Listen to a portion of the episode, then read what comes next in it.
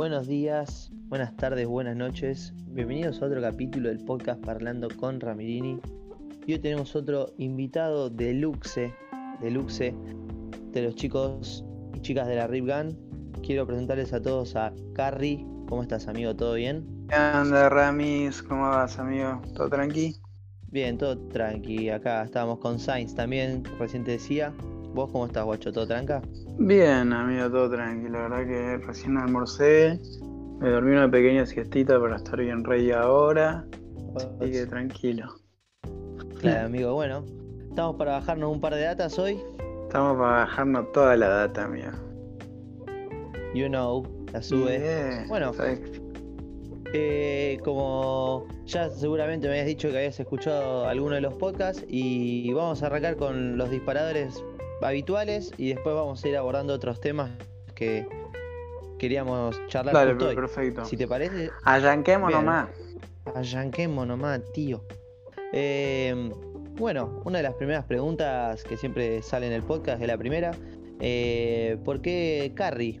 ¿Por qué tu AKA? Que primero es Brock Carrie sino- y después Rip Carrie. ¿Cómo fue mutando eso y, y por qué fue? Eh, mira, amigo, yo cuando, no sé, mis primeros años haciendo música, que era más en plan hobby, no tenía un Mm. nombre así definido, era como ponía mi apellido y listo. Que nada, no vamos a revelarlo por el momento. Eh, siguen algunos temas ahí por internet. Es- siempre me gusta que lo descubran ahí, gente tiene que buscar como muy, no sé, de una manera muy específica y tal vez encuentren algo de mis- mis cosas viejas. Pero, ¿qué te iba a decir? Eh, nada, pero no me sentía muy cómodo teniendo mi propio nombre porque sentía que no sé, era como demasiado personal, ¿viste? Y Sí. revelaba ya bastante. Y a mí siempre me gustó jugar un poco en el misterio y que. Y nada, un día cuestión cuando estamos armando, lo estamos en los primeros pasos de la TVB, estamos una vez caminando con Fresco y con Quentin, sacándonos fotos, eh, ahí por... Sí, por Vicente López, siempre me confundo dónde mierda estábamos. Bueno, estábamos sacando fotos, filmando por ahí, y yo empecé como, che, guacho, quiero tener un nombre para ya empezar a, a trabajar en una imagen artística y en un personaje artístico que me represente. Eh, y nada, al toque me salió tipo, bueno, eh, Guachín, yo quería ser Jim Carrey porque quería ser actor y, y siempre me, me marcó mucho, me marcaron mucho varias películas de él y me, me estallaba y me gustaba imitar gente. Todo esto bien de, de- de chiquito, ¿no? Sí. Eh, pero me había quedado como esa, esa imagen. Y nada, bueno, estábamos en los inicios de Talented Broke Boys de la TVB y estábamos en una época en que estábamos súper broke, súper quebrados en todo Mm. sentido, tanto económico como emocional. Era, era hasta gracioso, boludo. Era estábamos muy en las malas. Eh, y nada, lo, lo puse como también, como esa. Tipo, para representar como a la gang y al mismo tiempo sentía que era algo que me representaba mucho en el momento, la brokenness y el hecho de, de aunque estar roto por todos lados, seguir haciendo cosas y, y- hacerlas con, con las ganas y con que eso fuera suficiente. Eh, y nada, uní esas dos palabras y quedó Broke Carry y desde así, así fue desde entonces. Así que esa es la historia. Ots. Y bueno, y me contabas que, que además habías hecho algunas otras cosas musicales como hobby antes de tu. Ujú. Y quería preguntarte cómo empezaste con todo esto de la música y desde qué momento fue o, fue con a- alguien te dijo algo así que dijiste, bueno, loco, le voy a meter a esto. Desde No, antes de Carrie. Claro, sí, yo empecé a música ponerle de 2013. Eh, una banda. Y, y nada, yo eh, justo en esa época me, me estaba como dando vueltas en la cabeza que quería hacer música, ni sabía qué tipo de música quería hacer. Pero bueno, eh, estaba uno de, de mis mejores amigos de toda la vida que se llama Juani, que él estaba empezando a hacer beats. eh, y él era el que me había metido en el rap desde chiquito, él escuchaba rap desde los 8 años. Y yo tipo a los 9 me compré un MP3, fui a su casa y el chavo me llenó todo el MP3 de, de rap yankee. Eh, y yo no tenía idea, pero empecé a escuchar y nada, me, me re metí, de los 9 años escuché siempre la mayoría de, lo que escuchaba era rap. Em, y bueno, él había empezado a hacer beats, pero no tenía nadie que rapear arriba. Y él y yo éramos los únicos de nuestro grupo de amigos que escuchaban rap. Y en esa época era muy difícil encontrar a otra persona que escuche rap. Y nosotros escuchamos trap también, y que era mucho más difícil. 2013, boludo, era. Eh, no había nada acá, ¿entendés? entonces éramos nosotros dos y dijimos, y él me dijo, bueno amigo, no sé, sé que nunca hiciste un tema, pero traté de rapearte algo, amigo, sos inteligente y te gusta la, música que me gusta a mí, así que vamos a probar. Eh, y, teníamos, y fuimos a comprar un micrófono al Carrefour, un micrófono de karaoke que nos salió 90 pesos.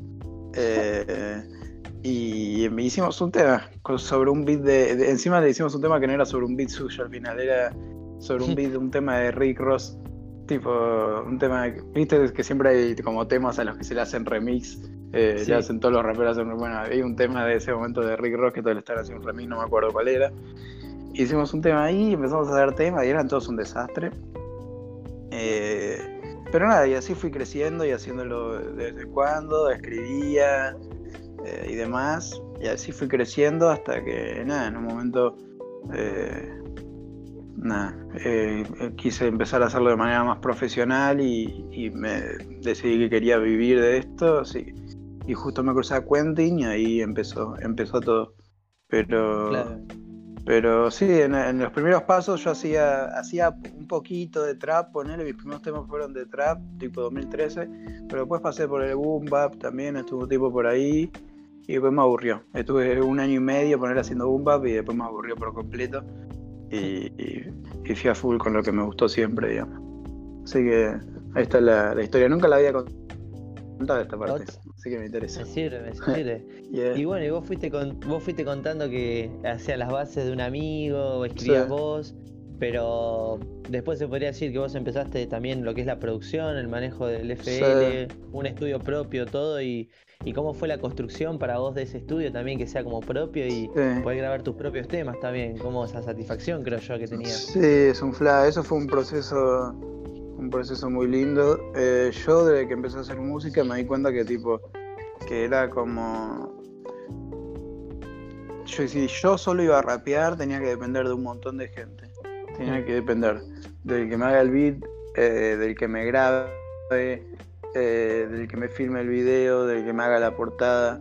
Y en ese momento yo estaba solar y mal, tenía solo a este amigo Juani y nadie más, ¿entendés? Sí. En, en, un comienzo, nada, grabamos todo así no, más, pero de repente empezamos a hacer un estudio que teníamos que pagar para grabar. Eh, por ahí pagaba algún otro beat de otra persona, por ahí después tenía que pagar el video, la portada, las portadas me las hacía yo con lo poco que sabía usar el Photoshop. Y nada, empecé como a buscar no depender de tanta gente y, y nada, me hice, nos hicimos amigos con, con, el, chico con el que yo ya laburamos, nos hicimos amigos de un productor que se llama Juanjo Esparza. Eh, empezamos a ir a la casa y, una vez este chico se, se tenía que mudar, eh, pero no, donde se mudó no tenía espacio para poner el estudio, entonces me dejó su estudio en mi casa. Oh. Eh, y ahí esos fueron mis primeros pasos. Y y él me enseñó, él me, dijo, bueno, mira, estos son los efectos que uso yo para mezclar la voz. Y me lo dejó ahí guardados, preguardados. Entonces yo grababa y yo usaba esos efectos y iba, iba buscando con eso, tratando de descubrirlos. Y nada, hasta que empezó a ahorrar y me pude comprar mis cosas, con, un par de años después. Y, y, nada, y ahí empecé. Y cuando me compré mis cosas ya está, no, no me paró absolutamente nada. Era como, le agarré la mano al FL, eh, hice un año de producción musical en un terciario, después dejé porque no me gustaba más, pero el primer año me sirvió. Eh, y nada, llegó un momento que la tenía súper atada, obvio siento que me faltan millones de cosas por aprender, eh, pero nada, sé, ahora sé hacer mis propios beats, sé grabarme, sé mezclar, sé un poquito masterizar, entonces en ese sentido no dependo de tanta gente. Igualmente ahora me gusta trabajar con otros productores, no me gusta hacer todo yo, lo, ya, ya lo he hecho y nada, es un poco estresante, así que prefiero también darle un poco de laburo a, gente en la que confío y que la rompe toda. Obvio, también, claro, como si vos, tal cual, además de no solo trabajar vos independiente, quedarte también algún conocido, amigos, todo para conectar, sí, con otro productor. La mejor música sale siempre de cuando hay varias cabezas trabajando, ¿entendés? Porque si eso es solo vos, no tenés otra opinión, ¿entendés? Mal. Eh, y, eso, y eso es lo que me pasa. Yo si hago un tema solo yo, después se lo paso a 20 personas que me digan qué les parece, porque si me quedo solo con mi visión es como muy, muy cerrado. Claro. Y bueno, eso. Claro, amigo. Y empezaste a, bueno, a tener tu estudio, todo, y se podría decir más que nada que para los orígenes de, la, de lo que era TBB, los chicos también, vos, Quentin, empezaron a grabar ahí, cómo fue también todo eso, los orígenes con los pibes, como explicabas hace un rato, y si también iban a grabar ahí con vos o también iban a otro estudio. Sí, al, al principio yo no tenía no tenía tan armado, me parece, el estudio en casa cuando estábamos empezando. Entonces íbamos mucho a lo de Curi, que fue la primera vez que lo conocí. Con cuento y me dijo, che, estoy juntando con este productor que la rompe, no sé qué, venite. Y yo me tomé el tren, nunca he ido a San Martín en mi vida, re capital yo, y, y fue como, bueno, a ver qué onda, ni, ni había escuchado nada de Curi, nada. Entonces yo decía, bueno, te cuento y tal vez me lleve un chabón que nada, tipo, cero, no pegamos nada de onda, viste, dio un bajón y dije, bueno, ya fue, vamos igual. Eh, y, llegué ahí eh, hasta Bosch, Villa Bosch, y, y fuimos a lo de Curi, me están ahí esperando, lo conocí el Curi, súper calladito ahí, tranqui. Eh, y nada, el primer beat que puso fue el de Ghost, hicimos Ghost al toque. y y nada, tipo, a mí me voló la cabeza porque de repente empezó a poner temas en YouTube y era toda la música que me gustaba a mí también, el Curi. Eh, y dije, che, amigo, tipo, le dije a Cuenti que, que venía con la cabeza de ser como un colectivo de artistas, que trabajemos juntos, que no dependamos de nadie, que apuntemos todos por un mismo lado. Y no, ni lo conocía a Curi y yo le dije, amigo, sé que apenas te conozco, pero me gustaría que vos también estés ahí. Y le dije. Y, y nada, y Cuento me dijo, sí, amigo, y Fresco tenía la misma idea también hace rato, y, lo y le mandó un mensaje a Fresco y Fresco se recopó. Y dijimos, ah, está Parrish también, y a Parrish, y a las dos semanas también lo agregamos a Report, eh, porque Fresco lo conocía por, por Instagram. Eh, y se armó así, todo al toque. Pero las primeras producciones fueron lo de Curi, y a los meses yo me armé mi estudio y empezamos también a grabar en mi casa, pero siempre alternábamos entre esos dos lugares, lo de Curi y mi casa depende del fly del momento, todo. Sí, sí, sí. Aparte uno vive en la otra, uno vive, yo vivo en Capital y el otro vive en, en Villagoya, así que era dependiendo de dónde estábamos en el momento también. Claro, también. Claro, guacho, ahí el origen desde la TV con los pies, cómo fueron conectados también. Hermoso, hermosos momentos, hermosos momentos, boludo. Claro, guacho. Como, como explicaba Rama en su podcast y hablaba de la TVB y decía que vi un grupo de gente que todos apuntando a lo mismo, súper, súper enfocados en eso. Y se nota al 100%, amigo, cuando te escucha vos, cuando he hablado con Fresco y eso, y mal, es verdad, Bolcho. Sí, eh, fue, es, la verdad que fue como fucking, no sé, milagroso, porque es como nos encontramos todos en el mismo momento, gente que no se conocía entre sí, y todos teníamos la misma visión y las mismas ganas. Eh, y como las mismas, no sé, reservas en cuanto a, la cultura argentina, lo que está pasando en el momento, que estábamos como guacho no puede ser, eh, que, no que no exista lo que nosotros eh, escuchamos o, que haya todo este terreno virgen para explotar. Y, nada, y fue como nos juntamos todos al toque y fue un flash. Y después, bueno, hoy apareció Dylan.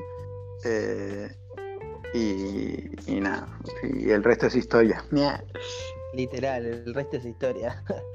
y bueno, además después de la TV eh, fueron desbloqueando nuevos eh, nuevos champions, por así decirlo. Y se fueron agregando los chicos, las chicas, todo. Y lo que fue también eh, la fusión con la Rip Gam, se podría decir, terminó de explotar absolutamente todo ahí. Eso fue hermoso. Y yo creo que la TV, la TV funcionó como una especie de imán para toda esa gente piola que vino después. Era como que la gente veía tipo, che, estos chabones son re piola, la rompen, son buena gente. Eso fue siempre la clave de todo. Nosotros, más allá de todo, somos Mm. todos muy buena gente, amigo. Y somos muy cuidadosos con eso y con la gente con la que nos rodeamos.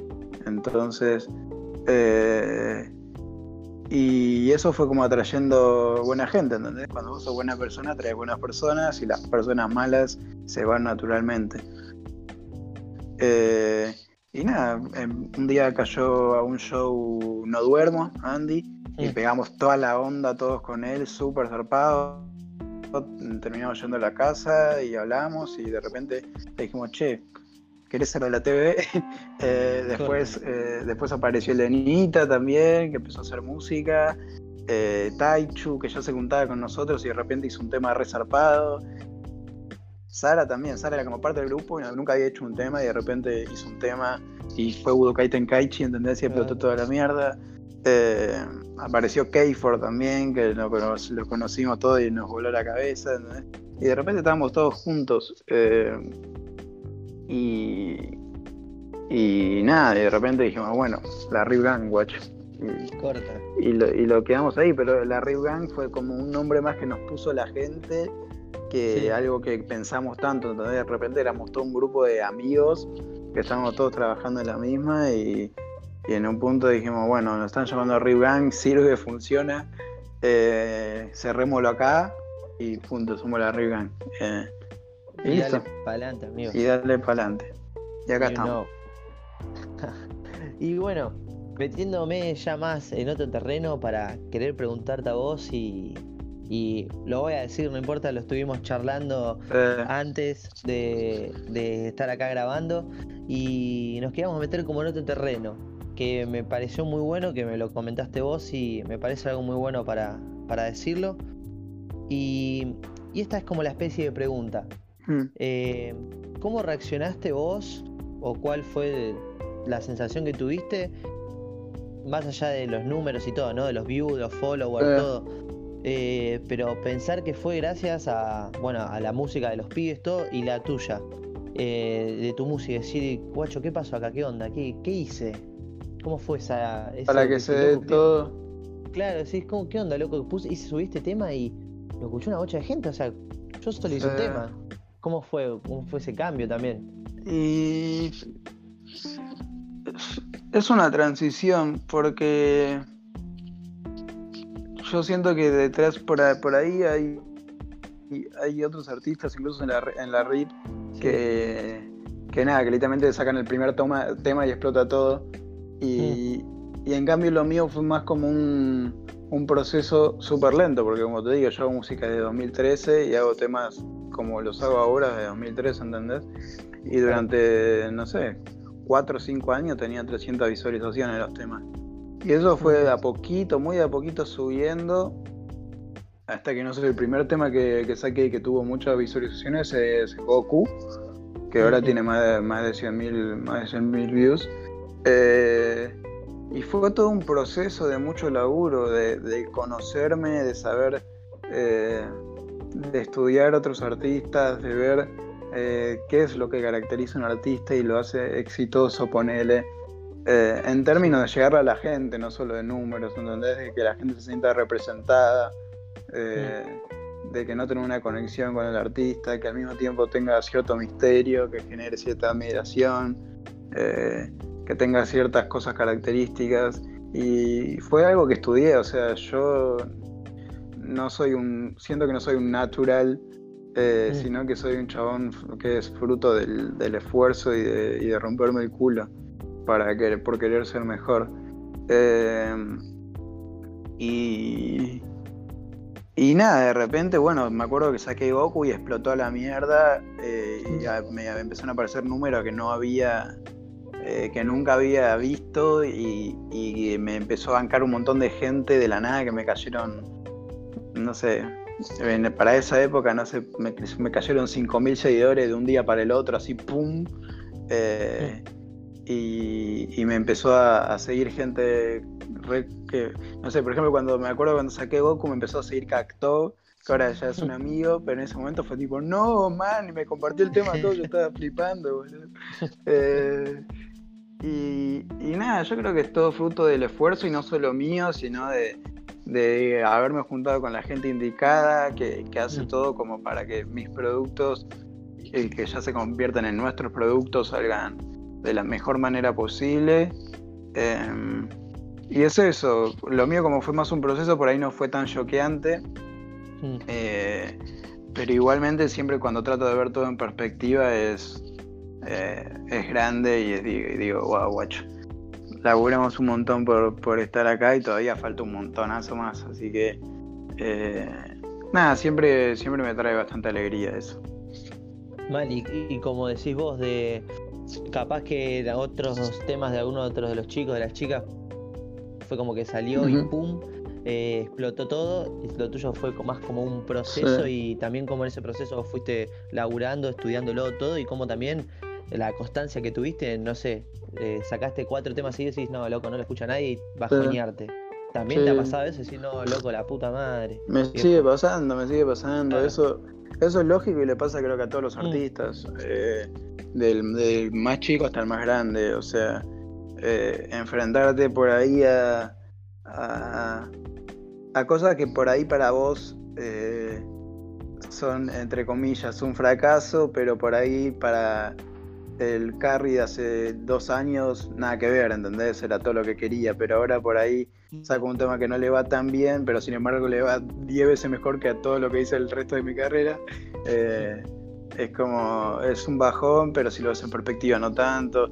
Yo creo que lo importante siempre es como seguir adelante, o sea, si te chocas la cabeza contra la pared, que me ha pasado mil veces, es como, bueno, si querés tomarte un día para estar triste, listo, pero un día y después de vuelta, ¿entendés? Eh, y eso me termina, a mí siempre me terminaba como dando más ganas, tipo, o te daba una lección de algo, por ahí algún tema que no le fue tan bien, o por ahí tuviste un show que estuviste medio flojo, eh, y te termina dando una lección en algún sentido de bueno, para la próxima, eh, tal cosa, por ahí tengo que apuntar más para tal lado, y por ahí te digo, tengo un par de días, trato de que sea uno, pero a veces son dos, que estoy en las malas, que me quedo en mi cama todo el día, y digo, puta madre. Eh, y, pero después me obligo a salir, boludo. Me obligo a decir, bueno, guacho, metete al estudio, es un tema.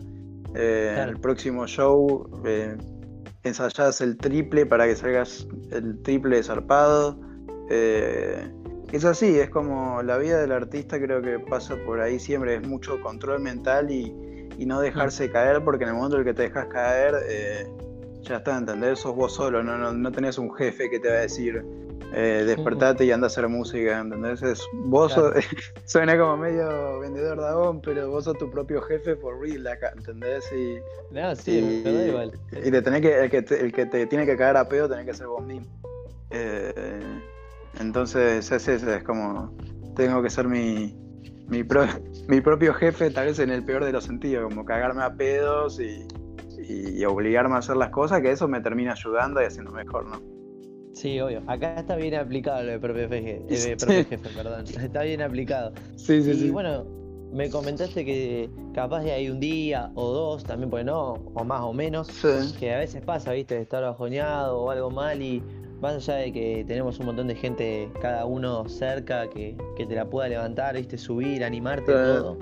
Eh, que eso también era dentro de la pregunta, pero gracias a esa gente que te fue escuchando, ¿viste? Y, te ha comentado una cosita otro, gracias a esos seguidores, eh, ¿te, ha, pasado también de que te la suban una bocha en ese momento que estuviste mal? Sí, boludo. Eh, sobre todo los seguidores, o sea, obviamente Viste que cuando uno está mal, la gente que, te ama te puede decir mil cosas y por ahí vos ni bola, ¿entendés? Como decir, sí, gracias, le das un abrazo y listo y, y, se dice en la tuya. Pero si bien obviamente me ha ayudado mucho la gente que me quiere y que, está al lado mío, pero, pero me ha pasado de estar por ahí, de hecho me pasó, me pasó hace poco que, que me mandó un mensaje re largo, un pibito de sobre, sobre los temas míos de LP, eh, Bright Days, Rainy Days, que dice que me contó que lo escuchaba todos los días, que, lo marcó mucho, que y me mandó un mensaje así como que lo escuchaba, creo que lo compartí en Instagram, que lo, sí, que lo, sí, lo vi. Sí, que lo escuchó eh, como salir, no sé, como en un avión yéndose de su viaje egresado pensando en la chica que le gustaba y que le generó todo un momento mágico mientras miraba la ciudad del avión, escuchando mi música. Y tipo, eso es como wow, boludo. Tipo, cuando sabés que. Sí, sí. Alto mod Alto mod, alto mod. viendo paisaje clave. Sí, total, amigo. Pero eso, marcar, generar momentos con mi música, eso es algo que me, la sube mucho, tipo, y que la gente me cuente eso, como marcar un momento, generarle un momento mágico así a alguien, es como, tipo, me hace pensar como, bueno, boludo, misión cumplida en un flash corte. Se puede terminar mi carrera mañana porque me cortan las cuerdas vocales, pero, pero voy a estar conforme porque ya hice eso en un par de personas y, y listo, a mí eso queda para siempre, ¿entendés? En un flash ya, es eterno eso, porque marcaste para siempre un momento de una persona que se lo va a acordar siempre, entonces eh, eso me lo sube mucho, boludo. Mal, boludo, saber que con tu música y que te llegue ese mensaje que te diga, no, loco, yo también estuve mal, o, alguna otra cosa, cualquiera, y gracias a lo que escucharte a vos y eso, loco, me, animaste, me la resubiste y debe ser goals ahí arriba del Sí, boludo. Sí, sí. Aparte tiene algo de que me di cuenta de, de, no sé, de escribir cosas por ahí más sentimentales a veces o más hablando de mi vida eh, en un mood como más personal y no tanto Goku, Goku, Goku.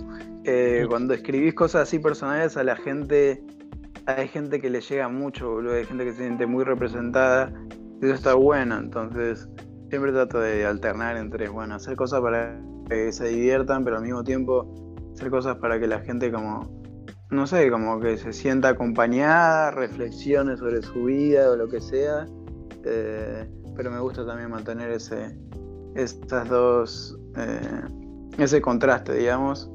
Eh, mm y poder hacer que la gente tanto se caga piñas en un show como que pueda estar eh, flasheando que está en una peli, eh, escuchando mi música, viajando en el bondi. Eh.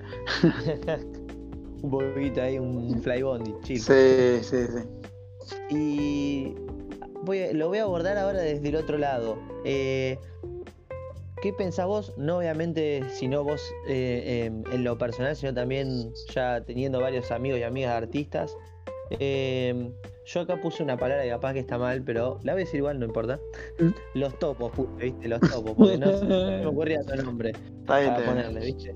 Los topos que mandan mensajes o comentarios, pero de mala manera. Em, ¿Vos cómo lo ves esto? ¿no? ¿No entienden que además de ser un artista o algo, alguien que hace música, el que está haciendo música es una persona también. Sí. simplemente es un, solo comentario negativo, capaz que ese comentario negativo les puede afectar un montón. Tanto sí, sí, sí. como a eh... amigo o amiga tuya. Eso también.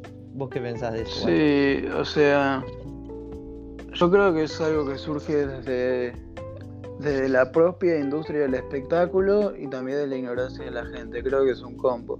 O sea, la mm. industria tanto no, no no solo la música, del, cine, de, cualquier tipo de arte, te vende al artista como, como una figurita de acción eh, que es perfecta y que es intocable eh, y que está siempre eh, bien y, que también lo pone en el lugar de que, de, que la gente lo puede juzgar, ¿entendés?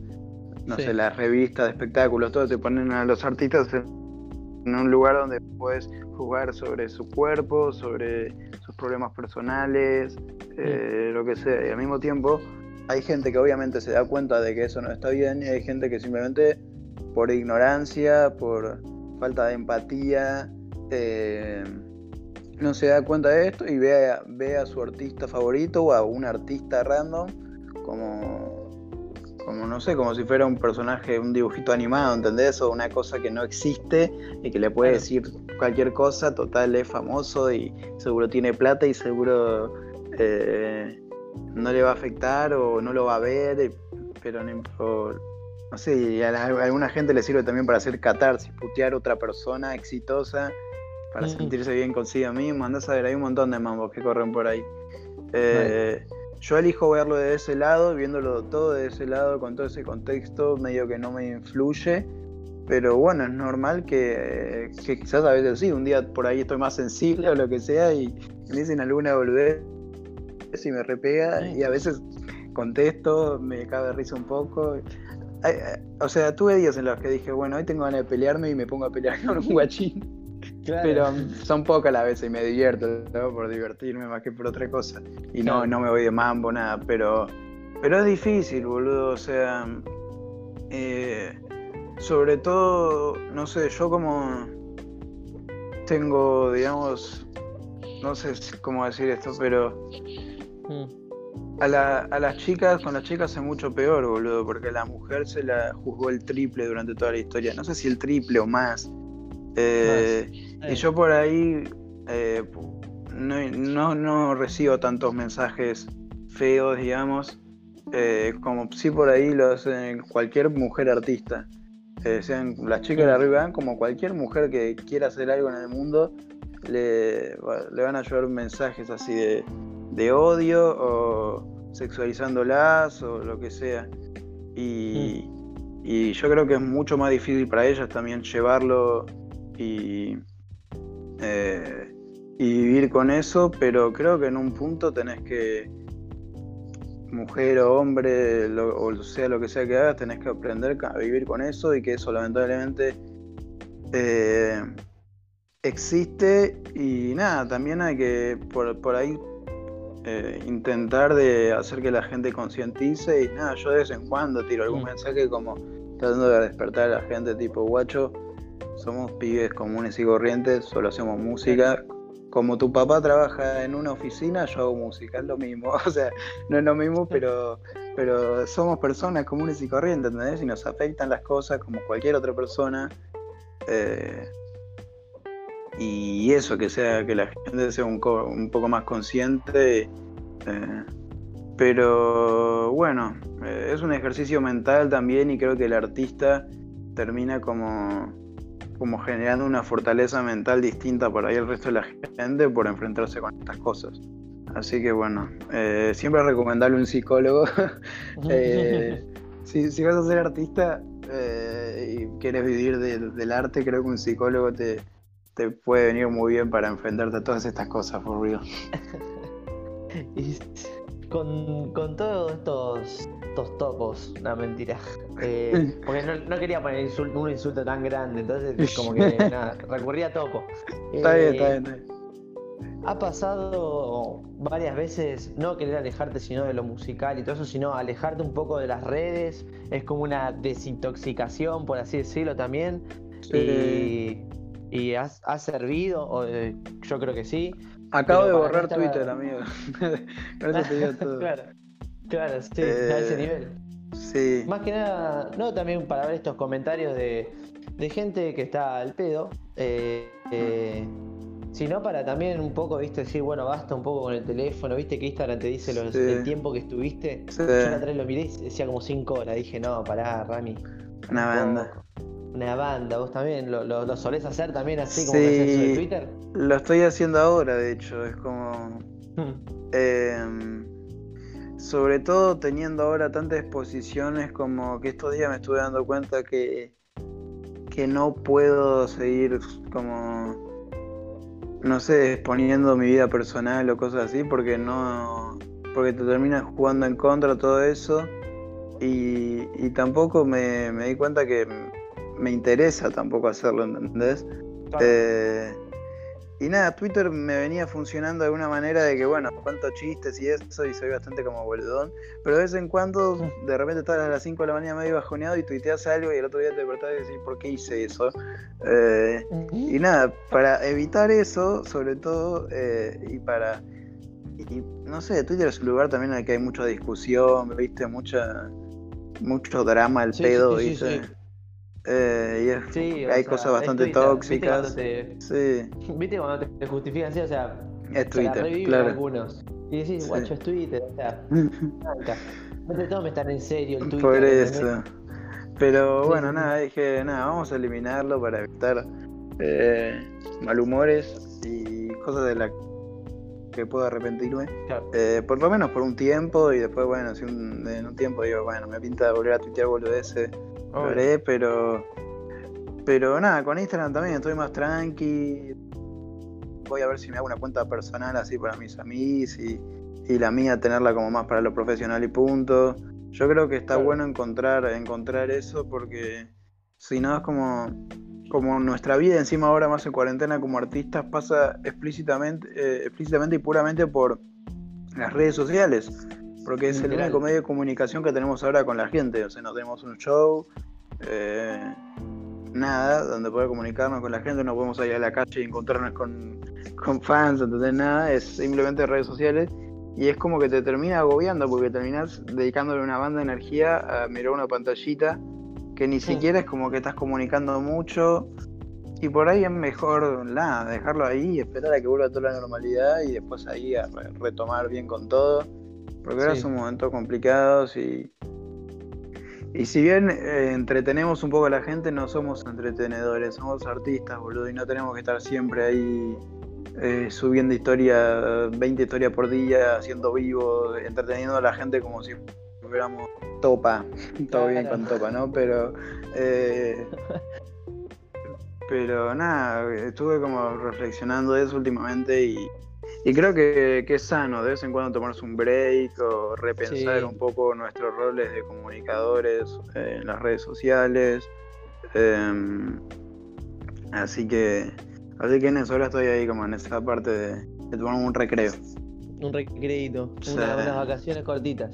Sí, sí, sí, olvídate. fin de semana Mar del Data, ¿viste? Sí, uy, ojalá, Julián. Ojalá Mar del Data.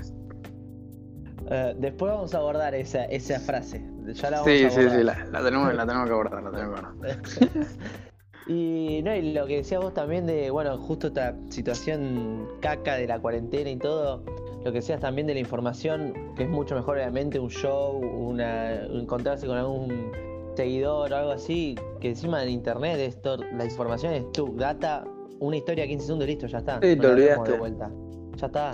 O sea, eso también no es como una vivencia, decir, oh, mirá, loco, fui a ver a Carrie que lo quería ir a ver y vi el show, tengo el videíto, capaz que en ese momento, oh, pum, conseguí una fotito, lo vi, salté, la apoyé, todo, ¿entendés? Sí. Sí, o sea, ahora no estamos generando como recuerdos, digamos, es como hmm. todo muy, muy efímero, boludo.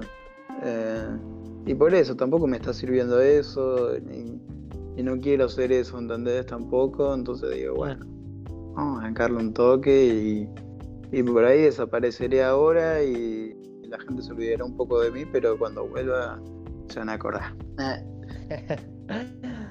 Y mm, abordando ya lo que es, eh, por otro lado, lo que son los proyectos que se vienen y todo, eh, este tiempo de cuarentena o algo, ¿se te dio para cranear próximos proyectos o cosas que vos decís, opa, sí, sí, sí, sí, No, no spoiler, ¿eh? No spoiler. No, no, no, no, spoiler, spoiler no. Eh, pero hice una animal de música.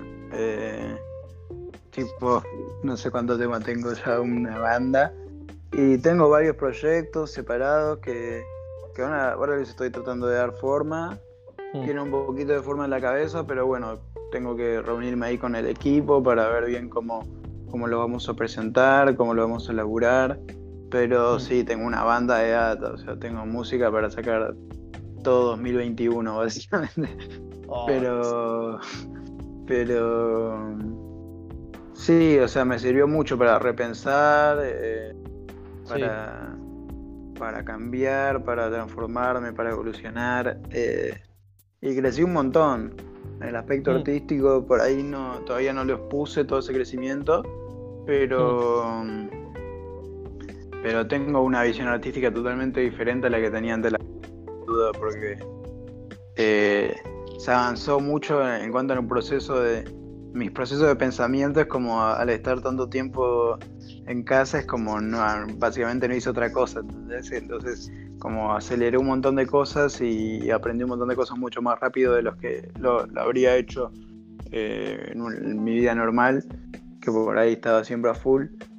Eh, así que nada, sí, tengo un montón de proyectos ahí ya encaminados y proyectados para, sobre todo para cuando termine la cuarentena, porque quiero empezar a sacar música cuando la gente esté tranquilita en la calle y pueda disfrutarlo de una manera más completa. Claro, amigo.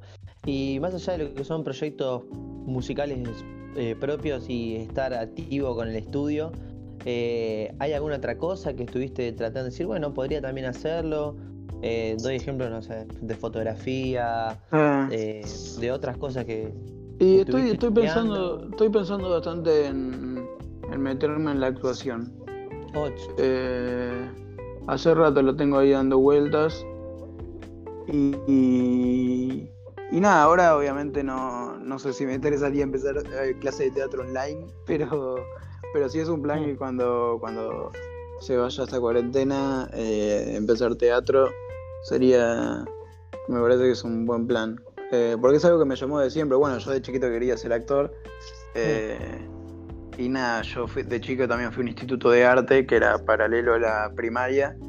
Eh, iba a la mañana y hacía teatro ahí también y me gustaba mucho, pero muy de chico y después nunca volví a hacer. Eh, me parece que es algo que, voy a hacer y que voy a empezar a, desarrollar y, quizás también a, mostrar algunas cosas al público, eh, algunos proyectos, pero... Pero sí, también estuve pensando en eso y, también hace rato quiero, estoy pensando en hacer un podcast. Eh, pero nada, son ideas así como muy, que están muy en las nubes todavía y, las voy bajando de a poco. Olvídate, amigo, se va craneando de a poquito. Sí, sí, sí. Eh, you know. Y para, para lo que la gente, los chicos, las chicas que, que escuchan tu música y a veces se sienten identificados o algo, eh, siempre es como, esta es como una parte reflexiva, ¿viste? Eh, más que nada con esto de la. Nosotros decimos siempre de la música porque estamos justo en esto, pero en general, de, de la foto, lo que sea, de hasta, no sé, como si iba a empezar teatro. Eh, ¿Qué le dirías a ellos, eh, acordándote vos de tu proceso de música, de, tener el estudio de tu amigo, tener tu propio estudio, ir metiéndole con los temas? Eh, ¿Qué le dirías también como a, tus seguidores, por así decirlo, y mm. seguidoras?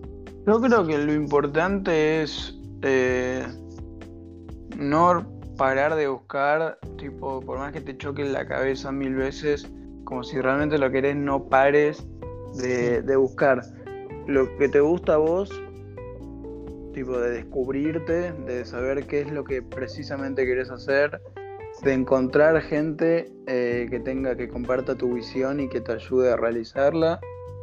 Eh, y, algo muy importante es no parar de arriesgarse y, tirarse a la pileta por lo que por, por lo que uno cree. Eh, a mí lo que me pasó es que no empecé a, a realmente ver avances en lo mío hasta que me tiré a la pileta, eh, corté. Sin importar los miedos que eso me generaba, dije, bueno, eh, no sé, yo era una persona que tipo tenía pocos amigos, me costaba mucho como socializar y, y, pero al mismo tiempo dije, bueno, guacho, tengo que socializar para, para crecer, para que, eh, conocer gente nueva, para eh, para, no sé, lograr cosas uno tiene que conocer gente y a mí me costaba mucho. Y lo hice obligándome, ¿entendés? Dije, bueno, me tiro a la pileta y sé que va a estar bien porque soy un pibe repiola. Así que. Y me tiré la pileta y dije, bueno, guacho, vamos a empezar a, moverme y a conocer gente, por más que eso me dé ansiedad eh, o cosas por el estilo. Y nada, así conocí a Quentin, básicamente. Eh, Después así conocí a Curi, después así conocí a Fresco, a Ripple, a Dilo, ¿entendés? Y eso fue por empezar a moverme y empezar a... Eh, y que me costaba una barbaridad, pero era yo como empujándome porque decía, si querés vivir de esto tenés que hacer esto y, y la terminé mm. haciendo repiola porque conocí una locura de gente increíble. Ahora tengo mil millones de amigos, boludo, que no lo puedo creer. Antes tenía cinco, ¿entendés? Y, y, conozco un montón de gente que, con la que me siento súper identificado y que amo un montón. Y fue por arriesgarme, y no solo eso, sino arriesgarme a, a, hacer música con la que yo me representaba 100% sin importar lo que puedan decir los demás, arriesgarme a, dejar la carrera que estudiaba, aunque eso signifique que mi vieja me odie, no me odia, pero quiero decir, a, generar problemas por ahí en mi entorno familiar, eh, o a arriesgarme a, a arriesgarme a, arriesgarme a ¿cómo es? Perdón, Elenita me estaba retando. Eh, no pasa nada. arriesgarme a eh, perdón, me perdí. No pasa nada. Em, ahí va. Eh, sí, eso, arriesgarme como a, innovar, a hacer cosas con las que me sienta bien yo, más allá de, de ponerme presiones y trabas que uno se pone constantemente cuando hace algo, ¿viste? Nacemos como. Nos enseñan a jugar siempre a lo seguro, ¿entendés? Hmm. Eh, que somos chicos, tipo, de estudiar, conseguir un laburo, bla bla bla, bla bla bla bla bla, y, y por ahí yo me di cuenta que eso no era lo que quería, y eso es chocar con un montón de cosas, de gente, de instituciones, de todo, y, y yo lo decidí así y, le fui con, con todo eso. Eh, y nada, me arriesgué un montón de cosas, o sea, como te digo, generé problemas con gente que conocía, eh, por ahí alejarme un poco de mis antiguas amistades porque me la pasé con, conociendo nueva gente y yendo a nuevos shows y por ahí eso me generó distanciarme de, mis viejos amigos y demás, pero todo eso trajo frutos, ¿entendés? Y fue mm. fruto del laburo y de arriesgarme y de tirarme a la pileta, como te digo, y demás. Así que yo creo que es eso, es como olvidarse un poco de tus miedos y, y darle con todo y como llevarte todo puesto, no importa qué pase, si te caes, no importa, ¿entendés? Eh, como, listo, tipo, te caes, bueno, si quieres estar un día triste, bueno, pero después seguís, te parás y seguís de vuelta con la misma. Y es así, es como la carrera del artista es chocarte contra la pared un montón de veces, más veces de las que acertás. Pero la vez que acertás, te das sentido a todo lo que viniste haciendo y decís, sí, amigo. y, y, así vas avanzando, boludo, es tipo chocándote y acertando, chocándote y acertando, sí, siempre, boludo, nunca vas a dejar de hacerlo. Claro, amigo, me parece una regata para bajar esa. Eso también es importante, viste, más que nada para, como te digo yo, gente que te sigue, los pibes, las pibas y, y escuchar no solo las canciones, sino esa parte del artista, está bueno también. Sí, sí, total. y yendo por otro lado, que ya eh, lo estuvimos nosotros hablando por privado, pero lo que dijimos, lo vamos a dejar plasmado en esta charlita. Eh, yo últimamente eh, bueno, como sabrás, soy de Mar del Plata, pero me empecé a identificar mucho con el término Mar del Data. ¿Viste? Y en, todas las putas historias que subo, lo, puto pongo, ¿entendés? A mí me llegó por una persona. A ver. Pero después descubrí, creo que descubrí la historia original. Y me parece que vos, Carrie, me la podrías contar. No te puedo contar la historia original, amigo. y e, esto es un gran robo pero estoy ok with em, resulta que cuando la Rubicon fue a Mar del Plata, eh, nada, fuimos, dimos un show ahí, tranqui, y después estábamos caminando, fuimos todos, la Rip Gang, eh, y con Manu Jiménez también, eh, gran personalidad de Mar del Plata, gran, gran, artista con mucha data. y estábamos caminando ahí por, no me acuerdo por qué calle, creo que estamos ya tipo llegando a la playa. Y, no sé por qué razón yo digo tipo Mar del Data, porque estamos jugando ahí ya con las palabras, el, Fresco ya usaba mucho la palabra data y estaba full con, su idioma. Y, y estamos caminando y yo tipo súper random le digo Mar del Data y veo que Fresco se da vuelta y me mira a los ojos y sonríe y dice Mar del Data. Y yo dije, y yo, yo le dije, amigo, me lo vas a robar, ¿no? Y tipo, literalmente le dije eso. Y Freco me dijo, Mar del Data, y nada, y quedó, y quedó, ¿entendés? Y de repente a los dos segundos veo a Manu Jiménez filmando a Fresco y Fresco diciendo esto es Mar del Data. Y dije, no, qué hijo de puta, boludo. A mí ni me si me hubieran grabado en ese momento, la historia hubiera sido diferente. Claro, pero, tampoco me, me, lo robé si me lo, lo digas claro. mío, loco. pero bueno, lo acepté, era obvio que iba a pasar, era obvio que iba a pasar. Eh, así que nada. Pero nada, con que esté mi nombre ahí en Wikipedia cuando la gente google Mar del Data y que digan, bueno, el primero que lo dijo fue Bro Carry y con eso estoy conforme. Ojo que Wikipedia se puede cambiar, todo, así que si querés salimos y lo hacemos. Lo hacemos, lo hacemos. lo editamos, lo editamos. Pero bueno, nada, un saludo a Fresco, muchas gracias. Shout para el Fresky. Shout para el Fresky ahí que gracias a Carly que lo inventó y Fresco me lo inculcó. podemos decir que ahora es Mar del Data. Claro. Eh, con todas sus cosas en paz. para que se sepa la historia. Bueno, me parece una muy buena forma y una muy buena charla la que tuvimos para cerrar el podcast. De una. Y te quiero decir muchas gracias, guacho, en serio. Eh, ojalá vuelvan rápido a Mar del Data. Y, o si no, yo, cuando ya vuelvan a, a, Baire, me iré, le diré a Fresco que me tiene un colchón en la, casa y estaré ahí en un show de la RIF, guacho. Olvídate, guacho. Gracias a vos, amigo. La verdad que la pasé muy piolita y y tenés un muy lindo espacio para que vengan los pibos y las pibas a expresarse y a, decir cosas lindas en, un ambiente ahí tranquilo y piola y nada. Eh, se, seguir rompiendo con esto que está muy bueno, guacho. Amigo, muchas gracias y nos estaremos comunicando. Dale.